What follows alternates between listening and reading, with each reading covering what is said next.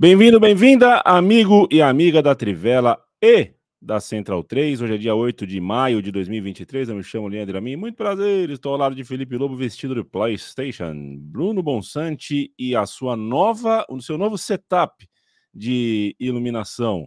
Espetacular, hein, Boncinha? Espetacular. É, altura de suas ideias. Quem não está à altura de suas ideias hoje é a voz de Leandro Stein, o meu xará Leandro Stein, que acordou roquinho, roquinho. Será por quê, Leandro Stein? Leandro Stein, quando tá, tá meio manco, aquela dor na perna e vai jogar, é o famoso só tapa, né? Pega e toca, pega e toca, pega e toca. Quando a gente tá rouco é mais ou menos isso, é tentar falar pouquinho e falar conciso e falar daquele jeitão uh, que faz as pessoas nos entenderem em poucas sílabas, o famoso. Quer ver? Vamos fazer um teste aqui. Tudo bem com você, Leandro Stein? Tudo bem. Mas eu é não só, eu só não acordei hoje. Eu tô o fim de semana inteiro sem voz já. Assim, tô doente faz alguns dias e piorou esse fim de semana. Melhoras para você, né? Aí. Não sei quem que um dia chegou e falou: não, a voz rouca é uma voz sensual, né? Voz rouca é uma voz não sei o quê. É, fica rouco então você, cara. Eu gosto de voz que funciona. É, vamos lá, gente. Vamos passar a próxima horinha aqui falando de futebol. Hoje é segunda-feira, o, fi, o final de semana em Itália, Alemanha teve, teve muita quentura, né, muita fervura também na Argentina. E teve o Bruno Bonsante, um campeão na Espanha. Você sabe que eu estou aqui em Portugal. O Matias também está aqui comigo. A gente veio uh, para Portugal. Não estamos nem uh, não estamos nem de, não estamos de férias, né? Tanto que estamos aqui é, gravando, mas estamos juntos aqui, muito em nome do trabalho de 10 anos aí da Central 3. Estamos aqui com o CEO da, da Central 3, com o Chico Pátio, a quem manda um beijo um abraço. E para vir para cá, passamos aquela famosa, como é que chama? Conexão, né? Em Madrid. E eu comprei o jornal Mundo Deportivo, né? Só para ver o que estava pegando. Fiquei feliz porque não assisti o jogo, mas pelo Mundo Deportivo deu para entender que o Rodrigo é, arrebentou, que o Vini Júnior jogou muito bem, mas, e aí tem a crítica do jornal, né? Mas, é, mais uma vez se mete em confusão, provoca os adversários, deixa o clima tenso, isso e aquilo. É, então, nada de novo no front, né? Rodrigo e Vini Júnior como protagonistas desse real interrogação, não. E também destaque para o tamanho, para a força da torcida do, do Osassunha, né? Que fez bonito, foi chorou e certamente deu da Copa do Rei. Só não veio a taça. O Real Madrid é campeão da Copa do Rei, o que não é propriamente uma surpresa, mas quero saber como, por quê, quando, como, onde e tudo mais que você sabe dizer, dia, é, acho que uma das surpresas é, é, que o Real Madrid tem, passou muito tempo sem ganhar a Copa do Rei, né? O último título era 2013, 2014, e não é que foi um período de pouco sucesso do Real Madrid no geral. É, mas é, como é a competição de menor prioridade, né? Às vezes acho que essas coisas acontecem. Pega um ano que é eliminado por acaso, não sei o quê, mas nesse ano, é, até pela distância que o Barcelona abriu no Campeonato Espanhol, a Copa do Rei meio que virou a segunda prioridade do Real Madrid é muito rápido, né? E pegou um, um super clássico na semifinal, que o Real Madrid foi muito bem no jogo de volta, conseguiu golear o, o, o Barcelona. É, e, e, e, e, na final pegou um Osasuna que é um bom time do Campeonato Espanhol, né? Tá no meio da tabela, não é um, uma carne de pescoço. É, mas é lógico, né? O Real Madrid tem mais recursos. Acho que uma, uma, duas coisas em relação aos brasileiros aí é que o Rodrigo tá se marcando muito, né? Como um cara que faz gols decisivos, é gols na, em finais, gols em mata-mata, gol na hora certa. Na campanha anterior da Champions League já tinha sido assim. É, e o Vinícius tá. Não, não, não, consigo dizer que ele se tornou o jogador mais importante do time à frente do Benzema, mas eu acho que ele ficou muito, muito próximo, né? É, acho que hoje em dia, talvez a ausência do Vinícius é, pese tanto quanto a do Benzema, que durante toda essa fase pós-Cristiano Ronaldo foi sem dúvida a principal engrenagem do Real Madrid. É, esse acho que é o ponto mais, é, mais importante, assim, acho que essa é a temporada que eu diria que o, o Vinícius é o jogador mais importante do Real Madrid. Nessa temporada especificamente, mais do que o Benzema. Tem sido o jogador mais importante, ele participa dos dois gols ali, do, do Rodrigo e o Rodrigo tendo esse caráter decisivo e acho que até mais, né? Pensando como a configuração do time se dava, né? Muitas vezes ele tendo que buscar um espaço é, que não existia, né? É, o Vinícius ocupa a faixa que muita gente na Espanha acredita que, ele, que o Rodrigo rende melhor, né? Que é justamente pelo lado esquerdo. Então o Rodrigo, o Rodrigo teve que se adaptar e acabou ganhando a posição, digamos, que o Federico Valverde estava ocupando, embora o Valverde continue jogando, né? Ele só foi deslocado para a posição original dele. Mas é, é, impressionante que esse, esse Real Madrid está cada vez mais se tornando o Real Madrid desses dois brasileiros, né? É, já é o time do Vinícius Júnior e está cada vez mais virando o time do Rodrigo também, o que é bastante impressionante a gente pensar que o Real Madrid claro, sabia do potencial desses jogadores quando contratou, mas também é, acho que a novidade para mim em relação ao processo Vinícius e, e, Rodrigo é que o Real Madrid teve uma paciência com esses jogadores para esperar eles maturarem e chegarem nesse ponto de serem protagonistas que eles não chegaram assim, né? O Real Madrid normalmente gosta de contratar jogadores que já são protagonistas. Então, tá sendo bem interessante ver isso. E já tem um programado para chegar em 2024, né? Que é o Hendrick também. É, Você acha que eles vão jogar juntos? Acho que sim. Cara, não né? tem porquê, é. não tem porquê. A não ser que o Vinícius ou o Rodrigo saíssem, mas eu não acredito nisso. É, tá bom. Diga lá, está e...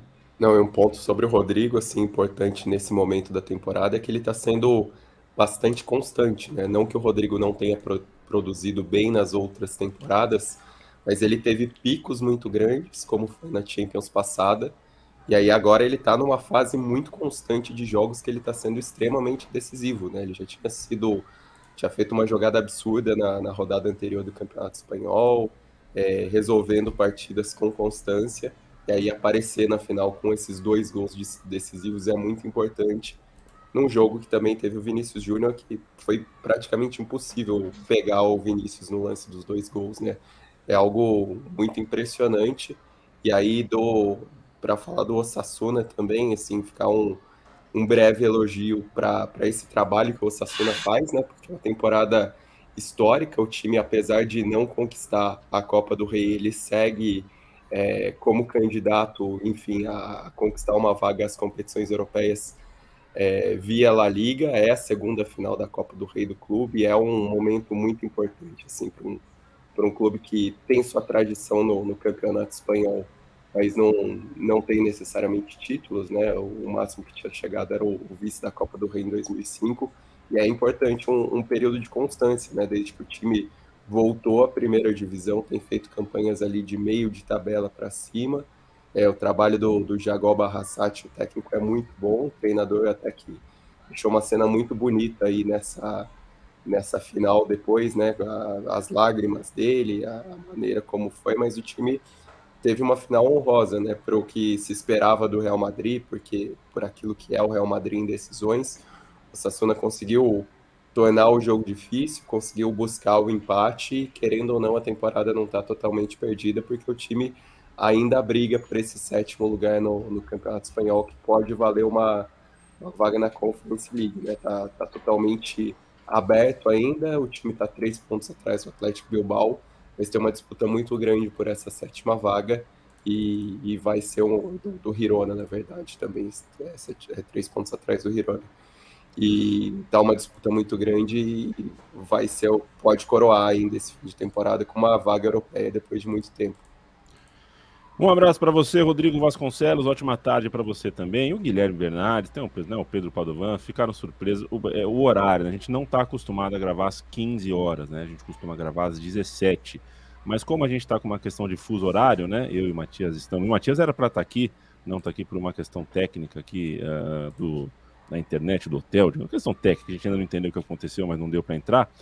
É, mas a gente está aqui porque, enfim, como a gente tem um compromisso um pouquinho mais tarde que a gente não pode faltar e a gente gosta de estar aqui, porque seria, não teria problema nenhum vocês gravarem sem a gente, mas a gente gosta, ué, de estar aqui. Então a gente preferiu adiantar um pouquinho a gravação. Se não der tempo de você assistir ao vivo, se você tem o hábito de assistir ao vivo a gente conversar, Dessa vez vai ter que pegar gravado no seu tocador preferido de podcast. Né, Fabito Moino?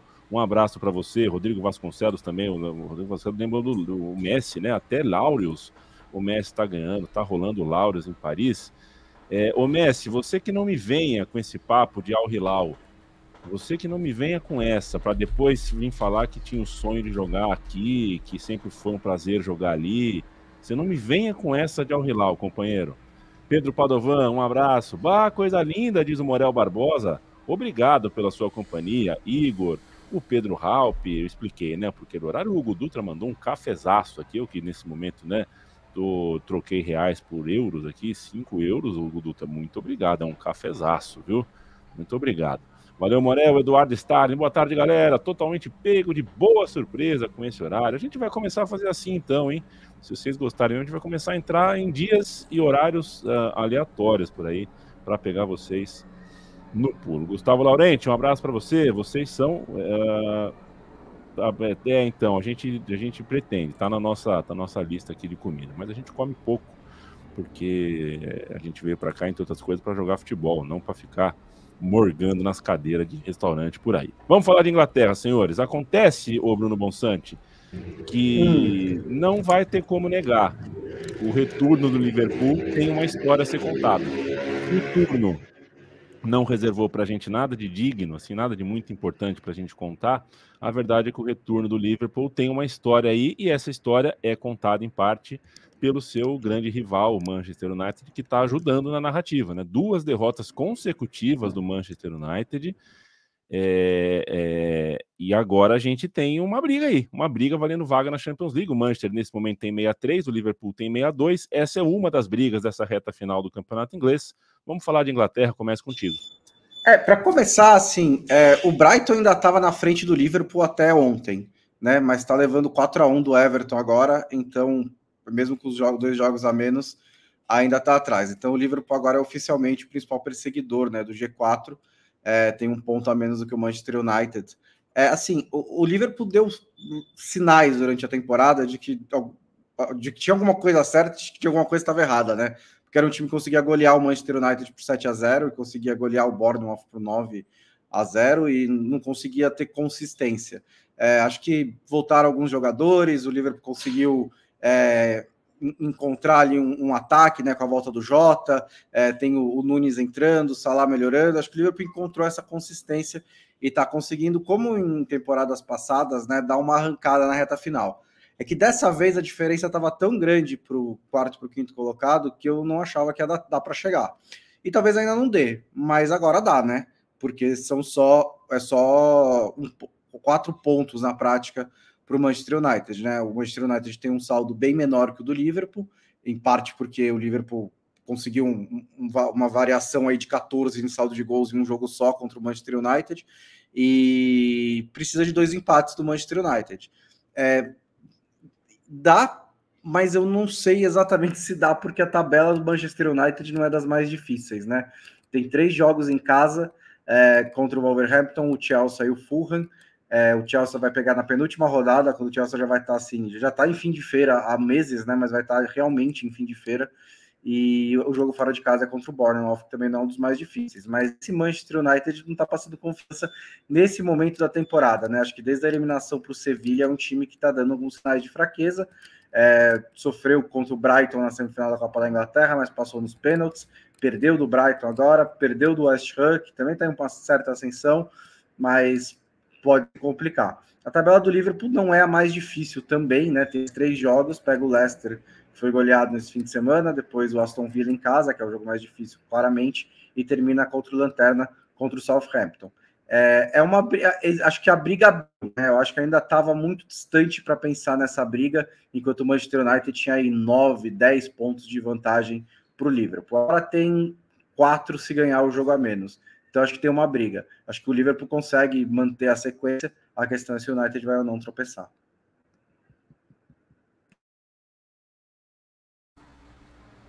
Perfeito. O Felipe Lobo, é, falando em tropeçar, né? O, o Bonsa me entrega a sua, né, a sua fala uh, citando possibilidades de tropeço. Isso não tá, né? É, é não parece estar uh, no caminho do Manchester City. Venceu mais uma partida, são 10 vitórias consecutivas. Isso significa praticamente, uh, considerando que foram aí. É, mais da metade do retorno aí só com vitórias consecutivas. E deixa eu abrir aqui, que nesse momento é um ponto só de diferença com um jogo com um jogo a menos, né? Então, tecnicamente, a gente pode ter uh, quatro pontos de vantagem, são duas rodadas. Uh, o Manchester City viaja para enfrentar o Everton, depois recebe o Chelsea em casa. E aí faltam duas rodadas para o fim, uh, para um, é, né, para o Manchester City, sendo que o Arsenal só vai ter uma partida a, a, disputar a, a, a menos, né? Que tal para você esse momento do Manchester City? E também queria te ouvir, se possível fosse, sobre Arsenal Newcastle, que foi um jogaço. Eu não tive a chance de acompanhar, porque estava em trânsito, mas uh, que tal para você? É, assim, sobre o City não dá nenhum sinal de. nenhuma demonstração de arrefecer o ritmo, né? Já estava claro, é, a gente já falou algumas vezes aqui sobre como o time já estava embalado, né? É, então não, não parece mais possível para o Arsenal, não pela pontuação, mas pelo desempenho do Manchester City, que é muito dominante né, na, nos jogos. Não dá muita amostra que pode tropeçar. É, o Arsenal precisou. Foi um jogo difícil, né? Foi bem difícil o jogo contra o Newcastle. É, não, o placar de 2 a 0 é, foi muito bom. É, mas não foi um jogo é, fácil de jeito nenhum. Assim, o Arsenal, inclusive, faz o primeiro gol do jogo é, num momento que o Newcastle estava melhor na partida, né? Não, não, não foi no momento que, de dominância, assim. É, era um jogo bastante disputado. É, então, é, foi um, um, resultado. Esse é o tipo de resultado que o Arsenal precisava fazer o, o campeonato inteiro para se manter na briga pelo título. É, o problema é que é muito difícil se manter sempre vencendo jogos é, com adversidades grandes, né? É, e, e aí, quando o Arsenal é, teve uma variação que é bastante normal, o City passou, né? É, eu acho que a surpresa em relação ao, ao, ao Liverpool é justamente não por o Liverpool vencer seis jogos seguidos, né? É, mas pelo, pelo que vinha apresentando antes, né? Assim, a gente passou alguns anos, esses últimos anos, só o Liverpool parecia ter condições de acompanhar esse ritmo meio insano do Manchester City. É, e a gente sabia se é, quantas vezes você ouviu aqui na Trivela ou em qualquer outro lugar que acompanha futebol inglês e futebol europeu que se, se tem um time capaz de vencer 10 jogos seguidos é o Manchester City. A gente sabia disso, que eventualmente isso podia acontecer. Tá acontecendo. Agora, o Liverpool dessa temporada não tinha dado demonstração que venceria seis jogos seguidos, como venceu agora, né? E, e acho que a maior preocupação mesmo, é, como o Bonsa falou, é que o, o Manchester United tem uma tabela que até nessa semana o Klopp tinha falado, né? Que achava difícil chegar à Champions League porque a tabela do Manchester United implicava que eles precisariam fazer, é, acho que oito pontos é, nos últimos jogos, é, para não depender do Liverpool. E parecia improvável que eles não fizessem. Só que é, já não parece tão improvável, né? Porque são duas derrotas seguidas e o problema não é só perder o jogo, né? É a forma como o United perde, que perde com um desempenho muito fraco, né? Muito abaixo, com o time não conseguindo jogar bem. Então acho que é, é eu acho que essas duas histórias, né, do, do, tanto do Manchester City vencendo todos e essa muito previsível, e o Arsenal tá fazendo uma campanha, continua sendo uma campanha histórica, né, que vai ser uma campanha amarga é, pro torcedor que ficou ali na ponta, mas ainda é uma campanha histórica, né? E aí quem tá querendo fazer, dar uma graça, um molho para esse fim de campeonato é o Manchester United, que parece que tá desmanchando na reta final, e aí com o Liverpool é, faminto vindo né, na, nas últimas rodadas. Né? Então, é, se parecia meio definido, né, com a, é, esses quatro primeiros pareciam em algum momento definidos, né, porque o Manchester United estava bem, o Newcastle voltou a estar tá bem, Arsenal e Manchester City já estavam meio garantidos. De repente, essa queda do United vai dar um molho. Acho que o Tottenham já está fora da briga, mas o Liverpool está bastante dentro ainda nessa disputa pela quarta vaga, né? É, sobre o Manchester United, assim, acho que é legal salientar como o DRL tem um papel histórico na última década, assim, né? Talvez pegando esse intervalo de 10 anos desde o último título na Premier League, provavelmente fique pelo menos num top 3 de principais jogadores do Manchester United, mas a maneira como ele tem oscilado essa temporada e tem entregado gols decisivos, assim, tem sido muito prejudicial e foi o que aconteceu nesse jogo contra o West Ham, né? Assim, não dá para admitir uma falha como a que ele teve para um goleiro do nível que se sabe que ele é e para um nível de Premier League. Então isso acaba sendo muito prejudicial numa vitória que, em compensação, é, basicamente livra o, West Ham, né? Assim, dá uma, um impulso tremendo para o West Ham nessa, nesse final de temporada. E por falar em goleiros, assim, a atuação do, do Ramsdale e do Pope no, no 2 a 0 do Arsenal também, os dois, a quantidade de milagres que os dois fizeram foi impressionante, né? Foi um, um jogaço porque os, os 2 a 0 assim, eles acabam não transmitindo totalmente a quantidade de oportunidades que os dois times tiveram, né? Um jogo até com arbitragem muito fraca, mas os dois times compensaram com, com muita intensidade, com bola na trave toda hora, né? Foram três no total. E, enfim, o Arsenal, nesse momento em que já não tem o peso da responsabilidade, é, eu senti um pouco que o time também jogou com mais gás, né? Passou aquela tremedeira toda que culminou na goleada do Manchester City, e o time está mais leve agora, mas está mais leve numa altura do campeonato que já não, não vale muita coisa, né? Porque é muito difícil acreditar que o, ou o Manchester City vai ter alguma derrocada agora nessa reta final por tudo que vem jogando, por tudo que vem produzindo. É tarde para o Arsenal, mas pelo menos é, evita um pouco essa impressão totalmente negativa na reta final. Enfim, ganhar um jogo desse peso em St. James Park é, é um feito muito grande, assim, muito mais difícil que outros jogos que o Arsenal derrapou recentemente.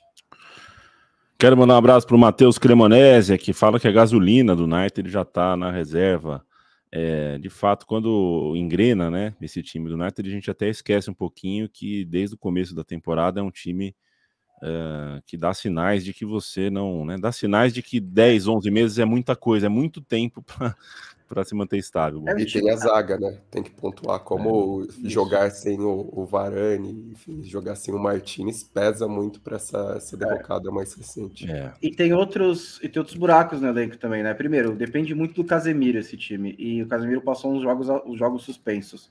Suspenso, né? É, o Eriksen estava fazendo uma boa temporada, ele machucou também, ficou um pouco fora. Se o Sabitzer até entrou e fez bons jogos, o, o McTominay também, mas foi uma adaptação que precisou. E tem uma lacuna de elenco que é o centroavante, né? É, o Rashford tá jogando por ali, mas ele acha que joga um pouco melhor pela esquerda. Ele também teve problemas físicos recentemente, porque ele entrou num ritmo absurdo depois da Copa do Mundo. Mas aí, quando você joga com o Rashford pela esquerda, é, você tem que, que, que, Falta sempre uma posição, né? O Sancho entregou alguns jogos bons, mas ainda não é constante. O Egghort faz uma função tática importante, mas a técnica ele não faz. É, você pode entrar com o Martial de centroavante, mas é meio que cada jogo o Ten Hag vai tentando um desses. E mesmo o Anthony pela direita, que eu acho que cresceu ao longo da temporada, não é aquele ponta que o Manchester United esperava quando pagou mais de 80 milhões. Ele faz alguns bons jogos até, mas não é sempre decisivo. Então também é um elenco que está um pouquinho, ainda está no seu primeiro ano de reconstrução. Faltam algumas coisas. E aí também é. precisa exige um nível maior para manter uma grande regularidade. Vamos Manda lembrar um abraço pro no pique, Luminho. Não, só, vamos lembrar que o Cristiano Ronaldo resolveu é, explodir o clube é, no meio da temporada, né? É, no, ele começou a temporada, dizer, o centroavante do United, planejado, era o Cristiano Ronaldo. A gente pode discutir se deveria ter mantido e tal, mas aí não tinha muito jeito. Só que ele resolveu chutar o pau da barraca no meio da Copa, né? Na, na, pouco antes da Copa, na verdade, e aí o United ficou com um problema na mão, né? Porque não dava para manter é, depois do que ele falou, depois do que ele fez. É, só que aí você ficou sem um jogador desse porte, né? Porque era para ser o, o, Cristiano Ronaldo titular, em tese, ou pelo menos uma opção. E aí ficou sem. E não dá para você repor no meio da temporada é, de uma forma planejada, né? Só dá para fazer as famosas panic buys, né? Aquelas contratações de emergência. Oh, que é, que é o Egg Horse. O é claramente isso, é uma contratação no susto, na emergência, na loucura, no vamos lá que eu preciso de alguém e aí é quem tiver serve. Bom, essa é a frase, é, é, manchete do, do, do, da, da, edição de hoje, né? O Egghorst é um panic buy? Sem Puta dúvida. Ah, é. merda, hein? Que eu gostei, gostei dessa expressão, gostei muito. Inclusive, uh, uh, achamos hoje um garçom, fomos almoçar, o garçom jogou no Porto, né? Nos anos Olha. 70, mostrou foto e tal, mostrou o joelho todo zoado.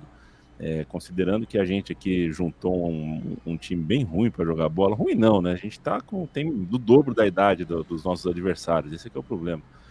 É, mas eu tô pensando em chamar esse garçom para ser o nosso panic buy, porque o cara jogou no Porto, né? O cara de repente ele nos ajuda um pouquinho. Tiago Carru assistindo, assistindo a gente de Munique, um abraço para você, saudações pernambucanas. O Paulo pergunta: Haaland ou Evair em 93? É curioso, Paulo, porque em 93 o Haaland, no caso, é o Haaland pai, né? É, e o Evair é muito melhor que o Haaland pai. Só que é muito pior que o Haaland filho. Aparentemente, esse Haaland filho é coisa de louco. Vamos esperar o Haaland neto aparecer. Gustavo Laurenti pergunta: em solo português nesse momento, Otamendi ou Yamin? É, eu daria, né? Eu faria uma graça aqui, falaria, em, advocaria em meu nome aqui em outro tempo, né? Com a Argentina vigente campeã do mundo é, e o Otamendi jogando que jogou na Copa, não dá para brincar. Já o Carlos Eduardo pergunta para mim, Kanté, Maquelele ou Patrick Vieira? Patrick Vieira, mas de repente para o meu time mesmo, o. Mas acho que o Patrick Vieira, é, eu iria ao estádio para ver o Patrick Vieira, né? Valeu, Jonatas, valeu, Segredos, valeu uh, todo mundo que está aqui conosco ao vivo. E sempre lembrando de novo, se você perdeu ao vivo hoje por causa do nosso horário, é, é, é hoje, né? É excepcionalmente hoje. A gente continua segunda-feira às 17 horas e quinta-feira às 8h30, como é. É, nossa, são, são os nossos horários tradicionais. Vamos para a Alemanha. Dizer, vamos. Só vou dizer o seguinte: entre Otamendi e Yamin, o melhor zagueiro canhoto é o Yamin. Obrigado. Até porque o Otamendi não é canhoto. Exatamente. deixa para lá, deixa pra lá. Não, não precisa entrar em detalhe dessas coisas. O Leandro Stein, vamos falar um pouquinho do campeonato alemão. A gente ainda vai passar por Itália, ainda vai passar por Argentina, mas eu pulei aqui para os alemães um pouquinho acima, porque o pulso ainda pulsa. Me parece bem interessante essa briga no final. Dessa vez o Dortmund não tropeçou, fez o seu serviço, deu o passo, o passo sombra, né? Continuou aí fazendo o movimento sombra para o Bayern. Acontece que na Alemanha só faltam três rodadas e numa rodada na qual a gente teve um jogo bem interessante uh, lá embaixo, né, uma vitória agônica do Schalke, que ganhou três das últimas quatro partidas, está fora da zona de rebaixamento hoje, é uma grande notícia. A briga está interessante, se parar para pensar, na briga de uh, Europa League, Conference League, você tem o quarto, quinto, sexto, sétimo, oitavo e o nono da tabela, perderam suas últimas partidas, ou seja, é, tá, um, tá um tiroteio aí, mas que tal para você o campeonato alemão com o Bayern de Munique vencendo o Werder Bremen e o Dortmund podendo cantar que o pulso ainda pulsa. Bom, a grande vitória da rodada foram, foi o 6 a 0 do, do Dortmund para cima do, do Wolfsburg, né? Uma atuação muito contundente e talvez um pouco semelhante ao que acontece com o Arsenal, do time que não tem tanta responsabilidade sobre os ombros nesse momento e consegue engatar uma grande partida, uma partida ofensivamente muito boa, né? E de jogadores que têm produzido bastante, não só na temporada, mas também nos últimos jogos. Um jogo muito bom do ADM, mesmo perdendo pênalti, o Bellingham, enfim, é, sendo muito produtivo, o Malen, que, que tem aparecido bem nas últimas partidas. Um resultado para colocar pressão, até porque o Bayern de Munique continua vencendo mas com dificuldades, né? Esse jogo contra o Werder Bremen de novo, foi um jogo que acabou se decidindo no segundo tempo, o time teve grande domínio, mas teve é, dificuldade para produzir um pouco mais, então é um Bayern de Munique que deixa muita desconfiança em relação ao que está acostumado, a gente está acostumado a ver do Bayern de Munique, embora, enfim, seja o Bayern de Munique, tem um elenco muito superior e mesmo com essas, esse problema de motivação, não sei, de gás nesse momento da temporada, o elenco ainda é muito superior para continuar conquistando essas vitórias e manter pelo menos a três rodadas do fim a diferença de um ponto na tabela. Foi uma rodada muito importante na briga por Champions, porque um monte de gente perdeu exceto Leipzig, que ganhou o confronto direto com o Freiburg fora de casa. Uma vitória por 1 a 0 muito importante para o time tomar a terceira colocação e para ficar um pontinho à frente sobre União Berlim e Freiburg, botando pressão. A briga pelas duas vagas deve ficar entre os três, já que Leverkusen é, acabou ficando para trás, né? É, perdeu para o Colônia na sexta-feira, ficou já oito pontos de distância, dificilmente vai conseguir, conseguir reverter tudo isso. Então a briga por, pelas duas vagas da Champions, pelas duas últimas, fica entre os três, e com esse passo importante do Leipzig, que voltou a engrenar nas últimas rodadas. E a parte de baixo da tabela continua entregando muito, né? Temporada da Bundesliga, como a gente já falou outras vezes, teve resultados bastante importantes. O pulso, que ainda pulsa, ainda que fraco, é o do Hertha Berlim, né? Porque precisava ganhar do, do Stuttgart esse jogo no estádio olímpico para não ter o, o, rebaixamento praticamente decretado, para não ter o, o, rebaixamento encaminhado já na última colocação e venceu, ainda está na lanterna, está três pontos é, de chegar pelo menos à zona dos playoffs de, de acesso, mas é uma vitória literalmente vital para o Hertha Berlim para continuar com vida no campeonato. E o grande jogo foi o da sexta-feira, né? Foi o Schalke fazendo 3 a 2 sobre o Mainz fora de casa. Era um jogo que o Schalke precisava ganhar de qualquer maneira, porque a tabela do Schalke é a mais difícil entre os times que estão correndo o risco de rebaixamento, né? Eles pegam uma sequência que pegam Bayern de Munique, Frankfurt e o Leipzig. Então, esse jogo contra o Mainz, junto com o Frankfurt, era um, um dos mais acessíveis, né? Talvez do Frankfurt seja um pouco mais, porque o time tá com a cabeça na Copa da Alemanha, mas era um jogo fora de casa para ganhar contra um adversário que vinha em boa sequência, que vem brigando por Copas Europeias, mas o Schalke conseguiu ganhar por esse, esses 3 a 2 com um gol que saiu aos 52 minutos do segundo tempo, né, num, num pênalti ali no finalzinho do Buter. É, o Zentner estava fazendo um caminhão de defesas, estava conseguindo segurar. E o Schalke muito valente conseguiu esses 3 a 2 e assim, uma, uma reta final de campanha do Schalke empolgante nesse sentido, né? Porque o time passou o campeonato praticamente inteiro na zona de rebaixamento, na lanterna, conseguiu três vitórias nas últimas quatro rodadas e pela primeira vez desde outubro terminou uma rodada fora do Z3. O time consegue dar esse respiro, mas ainda continua muito estado de atenção por conta dessa sequência de tabela e é ver como é que vai ser esse jogo contra o Bayern, né? Que é dos mais interessantes. Uma porque o Schalke mostra credenciais para conseguir complicar o Bayern de Munique, né? Até pensando que o, o mais, enfim, ganhou do, do Bayern de Munique e perdeu para o Schalke, mas que pode dar uma forcinha para o rival Borussia Dortmund, né? Imagino que o Schalke nesse momento está muito mais interessado na sobrevivência do que necessariamente em evitar ajudar o Borussia Dortmund, mas é algo que consequentemente pode acontecer. Vai ser interessante, vai ser interessante de acompanhar e estou muito envolvido com essa saga do Schalke. Não queria o Schalke uh, rebaixado de novo, não, senhores. Uh, festa na Itália, o Bruno Monsanto, festa muito bonita. A gente já imaginava, né, que as ruas, da, o entorno do estádio Diego Maradona estariam uh, lotadas e flamejantes, né, com sinalizadores, bandeiras e tudo para receber o time do Napoli campeão. Uhum. É, o Napoli voltou para casa. Agora o campeonato italiano tem o Boninho, né? O Boninho do Big Brother. É, tira a Juventus da briga, devolve a Juventus para a briga. Vamos ver o que, que ele vai fazer até o fim do campeonato. Mas essa volta da Juventus, atualmente, né, agora já é vice-líder com duas vitórias consecutivas. Uh, deu um molho novo para uma briga que já estava boa o suficiente sem a Juventus, que é a briga pela, pelas vagas da Champions. Ah, já que eu citei o Boninho, deixa eu só fazer uma observação de futebol brasileiro aqui.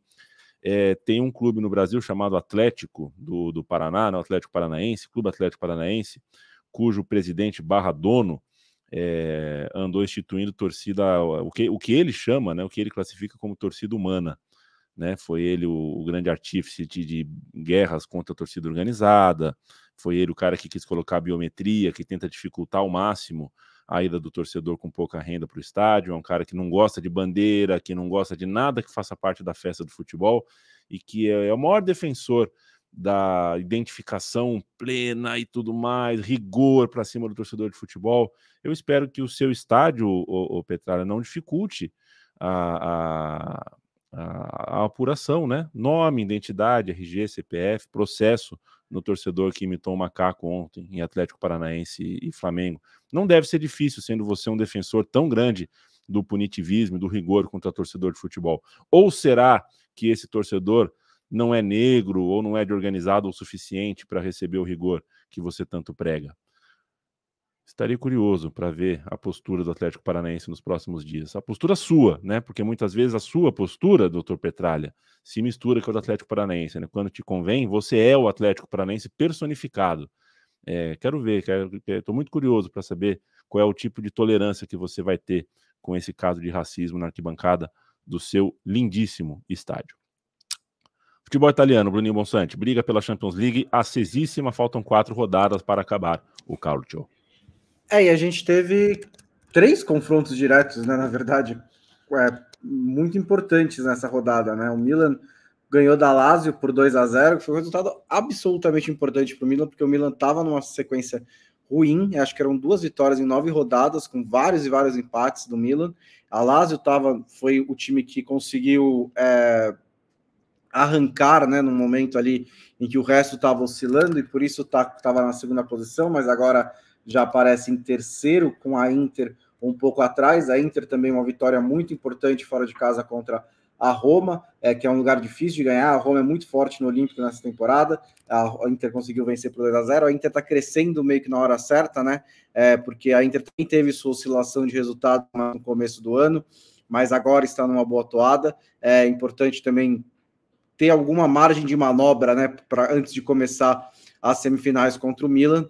É, então a, a, Inter consegue aí estar dentro da zona do, do, de classificação a Champions League com dois pontos de vantagem para o Milan. E aí quem acabou ficando para trás nessa foi a Atalanta, que perdeu da Juventus em casa também por 2 a 0 A Atalanta era o time que tinha dado a arrancada mais recente, estava numa boa fase, mas perdeu esse jogo em casa para a Juventus e ficou um pouquinho para trás junto com a Roma. Né? Atalanta e Roma tem 58 pontos e estão a 5 da Internacional. Então fica, ficou um pouco mais difícil para as duas para chegar na próxima, para chegar na Champions League, porque faltam 12 pontos e eles têm 5 atrás. A Roma ainda está viva na Liga Europa, né? então tem uma chance por ali também de chegar na Champions League, além de conquistar um título europeu muito, muito importante. E a Atalanta, se ficar nisso, né, vai ser uma segunda temporada, acho que não dá para dizer que é decepcionante, né? Porque quando o, o Gasperini chega na Champions League, é surpreendente e acima das expectativas. Então, quando ele não chega, não dá para ser decepcionante.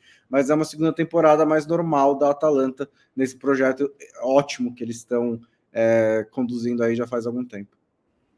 É, só pegando o link na Itália, né? Já saiu semana passada o acesso do Frosinone treinado por Fábio Grosso e agora, nesse fim de semana, subiu o Genoa um, um ano depois de descer com o Gilardino no comando, né? Então, dois treinadores muito conhecidos que conquistam o acesso por antecipação. O Genoa aqui é um dos clubes da 777, né? Que chegou no meio de uma bagunça interna, mas conseguiu esse acesso imediato que acaba sendo importante.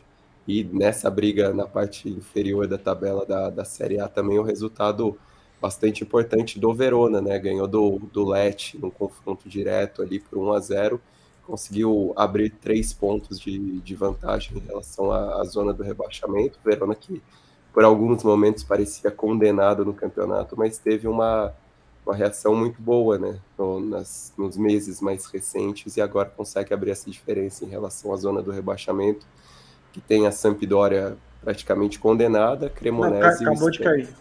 Ah, caiu? Ah, então... Acabou de cair. Enfim. A Sampdoria do Stankovic, né? Também falando de jogadores. E com o Quagliarella ainda no ataque. Quagliarella e Gabiadini. Os dois vão para a segunda divisão. É, e tem um aspecto aí, né? É, é, considerando que já há muitos anos o futebol de Gênova já não briga, né? Por títulos, como o Gênova lá atrás brigava muito, como a Sampdoria, não tanto, não muito tempo atrás também brigou. É, é, onde falta títulos, acontece em Rosário, aqui na Argentina também, né? é, a briga entre um e outro, né, a briga de, de, de estatuto de um time ou de outro, tá elite ou não, acaba tendo um peso ainda maior. Né? O título italiano possível a um time como o Genoa ou Sampdoria hoje é a desgraça do seu rival. Né?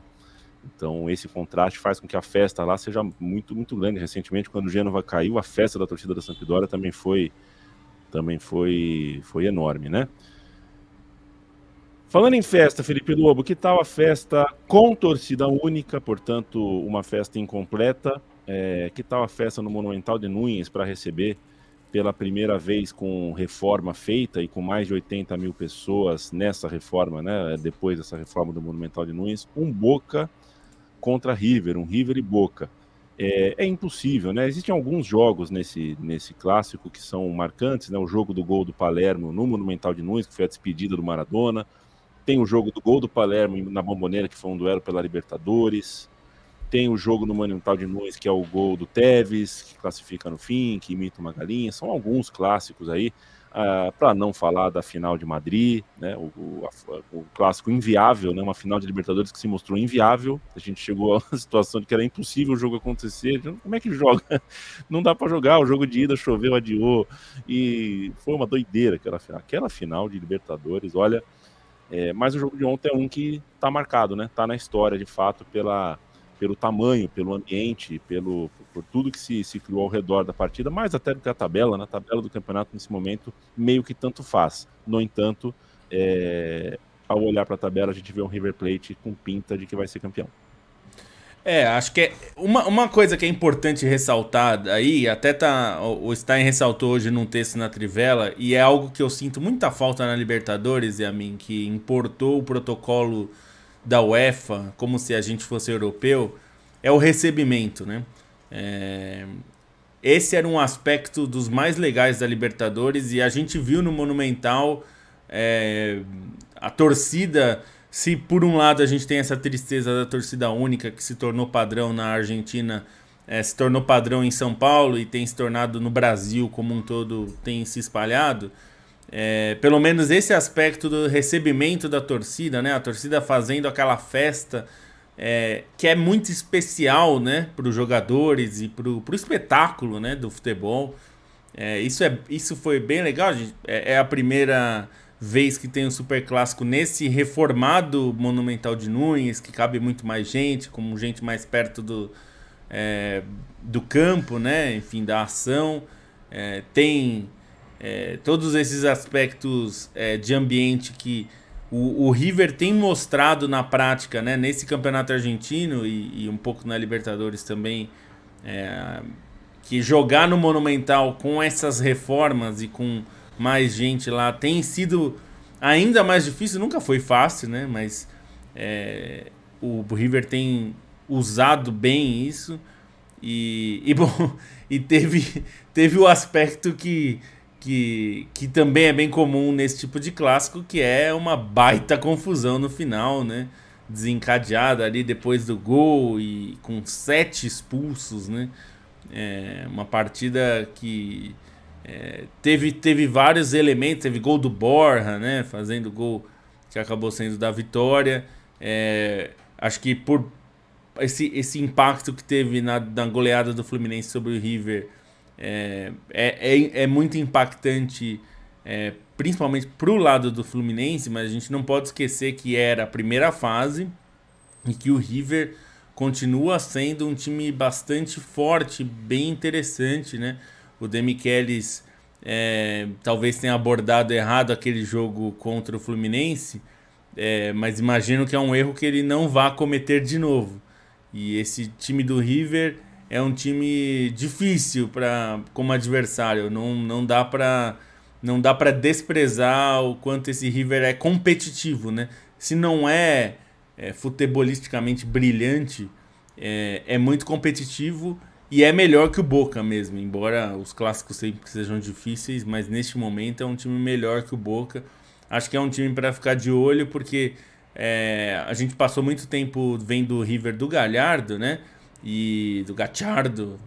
É, e ele, ele não conseguiu ganhar tantos títulos nacionais, né? Quanto se é, imaginou que pudesse pelo, pelo, pela força que o River tem. De repente, o Demichelis já pode começar aí, quem sabe, é, tem se projetado como um favorito para o campeonato argentino, é, que seria bastante importante, né? Para ele, como técnico, fazendo seu primeiro trabalho à frente do clube. É, e, e também acho que para o River, né? Pra, até pelo, pelo que o Boca fez é, ganhando nos últimos anos.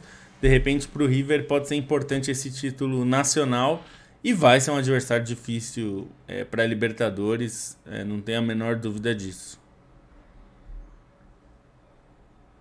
Oh, quero mandar um abraço para o Bruno Piccoli, primeira vez que ele acompanha ao vivo. Geralmente, quando a gente muda de horário, a gente recebe mais mensagens assim, né? Uh, gente que acaba surpreendida aí com horário novo e dá para o cara, né? Afinal de contas, nesse mundo, né? Uh, o mundo mudou muito e essa coisa de trabalhar das nove às seis, das oito às seis, tal, já não é mais tão, né? Cada vez menos isso é normal. As pessoas trabalham em horários distintos. Fabito Mono, brigadão pelo café, companheiro. Eric Thomas, pego de surpresa, um ótimo papo, um abração do Hammerzão rumo ao título. É, Para a gente fechar, vamos falar um pouquinho de títulos por aí. O Stein, Bonsa, Lobo, quem quiser falar, fale comigo. Deixa eu fazer uma lista aqui. O Mundial de Clubes de 2023 terá o Urawa, campeão asiático, uma torcida bem participativa, uma torcida que vira e mexe pinga aí nos meus, né, nos meus feeds. Eu abro o computador, o algoritmo gosta de me mandar o Urawa Red Diamond, que clube do Adriano, do Washington, né? É, o Washington foi, foi muito bem lá como, como, como centroavante alguns anos atrás. No Uruguai, deu Penharol campeão e o título na Escócia ficou com o Celtic. O que mais a gente teve? É, me dá um destaque, Leandro Stein, nessa reta final do podcast da Trivela. Bom, vou começar pela Europa, então, porque teve muita coisa esse final de semana. O Celtic acaba sendo o principal né, no campeonato escocês. E, assim, impressiona, né, como o Rangers, enfim, quebrou o seu tabu há duas temporadas e o Celtic nos últimos dois anos conseguiu se impor, né, com um trabalho muito bom do Andy Postecoglou, o Celtic nipônico, porque buscou muitos jogadores no, no Japão, né, o Furuhashi continua como o principal jogador do Celtic, um time avassalador nessa temporada, né, é, são só dois empates e uma derrota com 95 pontos conquistados, o time é capaz de, de bater recorde de pontos, sobrando no campeonato, se impondo em todos os clássicos com o Rangers, né? Tá invicto nos clássicos e, e, ganhou a final da Copa da Liga, ganhou a semifinal da Copa da Escócia. Então é um Celtic que tem sido muito imponente contra o rival e conquista mais esse título, esse bicampeonato. É, dos outros, tem duas hegemonias mais notáveis, né? Uma que é do seu Ferencváros, Leandro Yamin, que foi pentacampeão húngaro e é um título notável, hum. porque é a primeira vez em 110 anos que o Ferencváros é pentacampeão, iguala a maior sequência da história do clube de títulos, mas é um, um time que, enfim, tem o domínio, tem a tradição e também tem seu envolvimento no, no jogo político é, do país, que acaba garantindo essa, essa sobra e também pensando que tem um estádio novo, tem participações costumeiras nas competições europeias, isso acaba facilitando bastante é, a hegemonia. E o outro, um campeonato que a gente tem olhado menos por conta da guerra, mas que se encerrou agora, foi o, o russo, com o Penta do, do Zenit, é, que continua com uma legião de brasileiros, né? O, o Malcolm fez talvez aquela que tenha sido a melhor temporada da carreira, com 22 gols e 9 assistências até o momento, Claudinho muito produtivo, Wendel muito produtivo, o Douglas Santos agora usa a braçadeira de capitão, é, a defesa teve o Rodrigão e o Robert Renan, que voltou do Mundial Sub-20 já tomou a posição de titular depois da, da saída do Lovren. Então é um time que tem essa, essa base brasileira, né? O Manto, o gol do título vem numa assistência do Gustavo Mantua, que saiu do, do banco, e é um domínio muito grande do, do, do Zenit, não só pelo trabalho mais recente, mas também pela maneira como o time, é, mesmo com a crise, mesmo com os embargos, ele continua recebendo muito dinheiro da Gazprom, que é a gigante do petróleo da Rússia, e que dessa vez, se não trouxe tantos reforços, o clube conseguiu é, renovar contratos e ampliar salários de jogadores que estavam propensos a sair. Né? Se o Yuri Alberto saiu, outros como Claudinho, como o Wendel, como o Malcolm, que eram cotados em outras ligas, é, acabaram ficando e, e, garantiram esse título é, com sobras, né? Uma vitória por 3 a 2 sobre o Spartak Moscou na rodada decisiva, com gol nos acréscimos do segundo tempo para selar o título. E do restante da Europa, muitos campeões inéditos. Teve o título na Macedônia do Norte do Struga, que é inédito, do Swift na, em Luxemburgo, que é inédito, mas esses não interessam tanto, não são tão bacanas como o do Rakol na Polônia, que é um time assim, historicamente das divisões de acesso, está numa cidade razoavelmente grande de 200 mil habitantes, participou dos anos 90 da primeira divisão, mas que nas últimas quatro temporadas teve uma ascensão meteórica, é, porque nas duas temporadas anteriores, desde que voltou né, para a primeira divisão, voltou em 19 e 20, aí em 2021 foi campeão da Copa da Polônia pela primeira vez e vice da Liga, fez a mesma coisa na temporada passada com o título da Copa e o vice da Liga, e aí agora consegue conquistar esse título do Campeonato Polonês pela primeira vez, com uma campanha muito dominante. É, tem um, um, dono que é um torcedor do clube, que também é um empresário local que passou a investir desde 2014, quando o time estava na terceira divisão e ajudou é, nessa subida, né? ainda que seja um clube que não aposte tanto em medalhões, tem um elenco com vários jogadores de outros países do leste europeu. E o técnico, que eu não vou saber falar o nome, mas também tem uma história muito interessante, o Marek Papsum, que ele é, chegou ao clube em 2016, também nesse período é, de terceira divisão, era professor de história, paralelamente, enquanto treinava times de divisões de acesso, e aí se tornou responsável por essa escalada com o esquema de jogo é, bem, bem formado num 3-4-3, com estilo meio disciplinador, e leva esse título, até chegou a ser cotado para treinar a seleção da Polônia nos últimos meses por esse trabalho marcante, um clube que já participou duas vezes da Conference em edições recentes e até alcançou a última fase preliminar, mas não alcançou a, a fase de grupos e agora vai estar nas preliminares da Champions. E só para dar uma palhinha dos outros dois internacionais, o caso do Penharol, assim, é, não anima muito, né? Porque o Penharol, a gente vê pela campanha na Copa Sul-Americana com três derrotas, duas goleadas por 4 a 1 não vive necessariamente num momento bom, mas o clube, enfim, conseguiu conquistar esse título do, do Apertura no Campeonato Uruguaio, né? Que, diferentemente de outras competições, não vale como título nacional em si. É, na verdade, é só um, um classificatório para a semifinal anual que acontece no fim do ano, né, num regulamento meio campeonato carioca, da, daquele clássico do campeonato carioca. É um time do Penharol que está com muitos medalhões e entre os destaques da campanha teve o Abel Hernandes e também o Carlos Sanches, e o técnico Alfredo Arias, que já tinha sido campeão equatoriano pelo Emelec, é um veterano, tem história no Campeonato Uruguaio, principalmente com o, o Montevideo Wanderers e conseguiu esse título com o Penharol. E aí, por fim, para acabar essa sequência é, com o Urawa e o, e o Al Hilal da final da, da, da Champions Asiática, até um clássico das finais, né? Porque os dois já tinham se enfrentado duas vezes em finais recentes, com uma vitória para cada lado. Então acabou sendo um tirateima. É, o Urawa acabou criando chances mais concretas, foi mais é, decisivo na, na hora de, de conseguir o gol, embora o gol do título tenha sido num gol contra, né? Então, é, meteu bola na trave e tudo, mas também precisou contar com uma grande atuação do goleiro Nishikawa, que já é um veterano, é, foi muito importante para segurar essa, essa pressão do Al Hilal em certos momentos da partida. O Al Hilal que tinha vários dos seus estrangeiros, né? O Galo jogou, o Michael jogou, o André Carrilho jogou e marcou gol contra.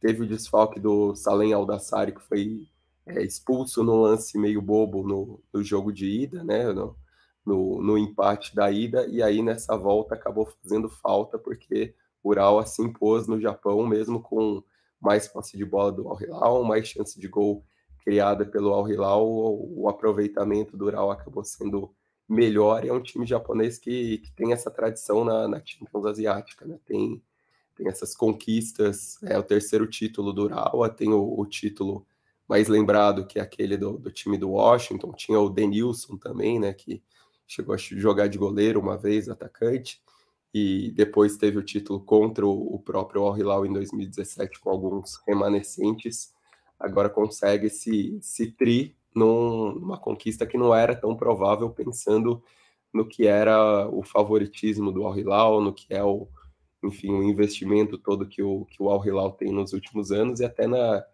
no, no que o clube tem de, de jogadores da, da própria seleção da Arábia Saudita, né? Uma mescla entre uhum. estrangeiros e, e, jogadores sauditas que, que permite esse domínio recente que teve na Champions Asiática com finais consecutivas, mas agora não mais com sucesso, graças a esse título do Urawa. Perfeito, parabéns a todos os campeões e nos vemos no Mundial de Clubes, pelo menos em relação ao Urawa. É, capred.com.br barra Trivela, compre produtos na loja da Trivela, produtinhos e produtões da Trivela. Trivela.com.br, produção diária da redação, você encontra lá, você lê muito, se informa demais com o timaço da Trivela que todo dia pratica jornalismo e te entrega. Central3.com.br, o endereço do estúdio, que tem um financiamento coletivo em apoia.se barra Central 3, toda segunda e toda quinta, um podcast novo, parceria da casa, parceria longuíssima do estúdio e da redação, Trivela Central 3, um caso de amor, S2, coraçãozinho para essa parceria que tanto amo. Um abraço para todo mundo que ficou com a gente, Ramon Flores, valeu demais, Bruno Monsante, tchau para você, quem leva hoje, pergunta o Matheus, Lakers ou Warriors? Beijo. Um beijo, até quinta-feira. E como no basquete eu não, não, preciso evitar ser clubista, né? Então acho que vai dar Lakers hoje. Beijo, Felipe Lobo, o amante do futebol, que pergunta: Alex Mineiro ou Jonathan Caleri? É, Alex Mineiro, muito mais jogador que o Jonathan Caleri. Alex Mineiro é um baita no jogador de futebol. O Caleri é um bom jogador. Beijo, Felipe Lobo. Beijo. Só para dois destaques aqui.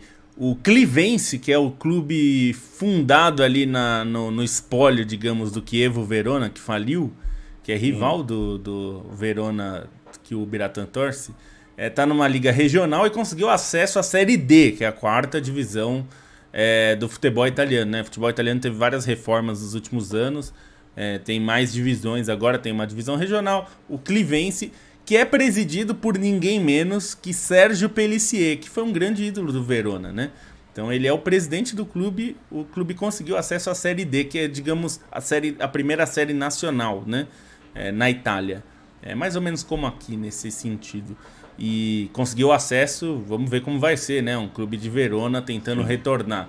E também destaque para o Botafogo aqui, que o Rodrigo Cordeiro é, perguntou aqui do Botafogo. Pô, o Botafogo é uma, é uma grande história desse campeonato brasileiro. A gente ainda vai falar muito, ainda está no começo do campeonato, mas quatro vitórias em quatro jogos, sendo que venceu o Atlético Mineiro, que talvez seja hoje, é, no momento que nós vivemos, é uma das três potências brasileiras, né? É, então é, é uma vitória gigantesca de um Botafogo que é bom lembrar, foi na contramão do que a torcida queria, né? A torcida está desde o ano passado pedindo a demissão né, do, do Luiz Castro e, e o, até pela é, forma como existe hoje o clube, né, num, com um dono que não precisa responder é, a políticos, né, a, a, a, uma ala do clube que pede a demissão, ele manteve o técnico, sempre falou que ia manter, aliás, né, nunca foi uma questão, e aí tá aí colhendo os frutos. Às vezes é preciso ter paciência, né, meu caro e mim. Então um abraço até quinta. Um abraço para você, Felipe Lobo. Leandro Stein, beijo, até quinta-feira. Beijo, até quinta. Agradecer só o Edson Santos Abreu, Abreu, que me corrigiu corretamente, que me corrigiu que o Denilson era do Pohang, não do Urawa. Urawa, que foi campeão, além do Washington, tinha o Robson Ponte e o Nenê Zagueiro, é, o time de 2007, quando ganhou a primeira vez a Champions Asiática. E entre esses destaques de acesso, já que temos pessoas em Portugal no programa, fica também para o Belenenses, né, que Belenenses de verdade teve que se reconstruir nas divisões de acesso é, depois da separação com a SAD, né? Foi uma, uma grande briga. A SAD, que é a estrutura administrativa, ficou com uma vaga na primeira divisão, mas o Belenenses, como clube tradicional, teve que se reconstruir nas divisões de acesso. Um projeto com a torcida, com a comunidade é, de Belém, conseguiu acesso da terceira divisão para a segunda é, nesse final de semana e vai ter uma final muito legal da segunda divisão de Portugal, que é o Belenenses contra é, União de Leiria, né, que é outro clube também muito tradicional, Sim. que vinha de 10 anos consecutivos na terceirona. Vai ter essa decisão muito bacana e parabéns para o Belenenses, porque é uma história realmente excelente de uma torcida que consegue a reconstrução do clube. Valeu, gente. É sempre um prazer estar aqui com vocês. É sempre um prazer ter a companhia de quem nos ouve. É sempre um prazer ter uma hora da companhia de Bruno Bonsante, Leandro Stein, Felipe Lobo e também Matias, que não esteve aqui com a gente hoje. É, mas quinta-feira está de volta. Valeu demais, gente. Beijo. Até, até, até a próxima.